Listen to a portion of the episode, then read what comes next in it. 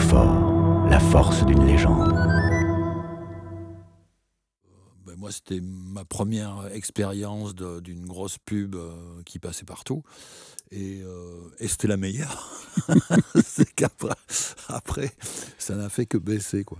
Euh, donc c'est marrant, quoi. Dans, dans, dans la pub, on, peut dire que les, les, grosses années, enfin pour moi en tout cas, c'était les années 80, quoi. Et qu'après, ben, il y avait moins de budget, il y avait moins d'idées, il y avait moins de... Oui, oui, oui, oui c'est certain. C'est une époque où, euh, pour des raisons d'ailleurs, en tout cas en, matière de son et de musique, pour des raisons de, de, de, cherté des droits, fait, on était presque contraint euh, de produire des musiques originales pour la publicité. Ouais. Euh, et, donc, c'est ce qui a permis à beaucoup de, musiciens et d'arrangeurs euh, de, travailler et de, et bien travailler. Euh, en plus, c'était, comme tu as pu t'en apercevoir, c'était de véritables productions, puisque, comme, comme, on, le sait, on est passé de l'analogique au numérique, et à mmh, cette mmh. époque analogique, produire de la musique en studio, c'était, c'était toute une affaire, parce que, parce que d'abord les machines étaient imposantes, euh, les studios étaient imposants, le home studio n'existait pas, et il n'y avait pas de sampleur. Hmm. Euh, et donc, euh, n'ayant pas de sampleur, on était bien obligé, si on voulait avoir un son de batterie qui ressemble à un son de batterie et pas à celui d'une boîte à rythme plus ou moins plus ou moins acceptable, euh, faire venir un batteur. Donc on faisait venir le batteur, il y avait un arrangeur qui écrivait les scores, on faisait venir le batteur qui couchait sur, sur, la première piste les, sons de batterie. Parfois il le faisait avec le bassiste, parfois le bassiste arrivait ensuite.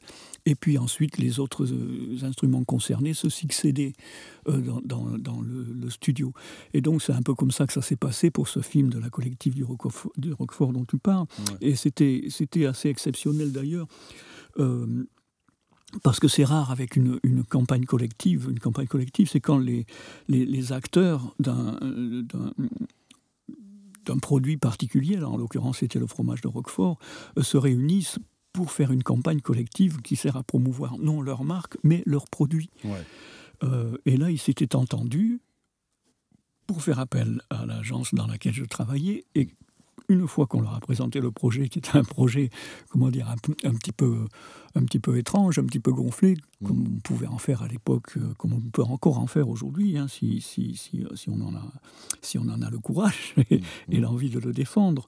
Mais bon, c'était un projet un peu, un peu surréaliste qui, qui illustrait une espèce de légende. Et euh, ils l'ont accepté. Mm. Et ils ont accepté euh, les conditions dans lesquelles euh, on, devait fabriquer ce film, c'est-à-dire une musique originale, et c'est-à-dire un tournage dans les caves de Roquefort, mm. avec un vrai loup, avec, euh, enfin bon, un tournage un peu, un, peu lourd. enfin bon, on n'a pas trop la place peut-être pour les anecdotes de tournage. Ah si, si, si, c'est bon ça.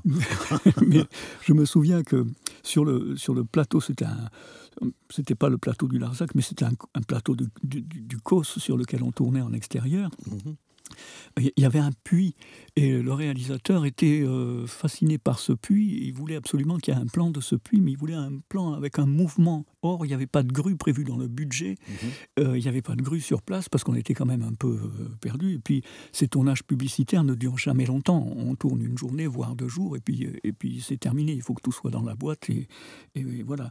Et donc, il a demandé aux machinaux de fabriquer une espèce de grue avec une grande perche en bois, qui est, qui je crois, la perche originelle du, qui permettait de tirer l'eau du puits. Je sais, je sais bien plus, plus très bien comment ils ont bricolé ce truc-là, mais c'était extraordinaire. Et ils ont monté cette cette perche sur un, sur un, bâti à pivot et ils ont accroché la caméra tout en haut de la perche et il a fait un mouvement de caméra avec ça qui a super bien marché. C'était magnifique. super.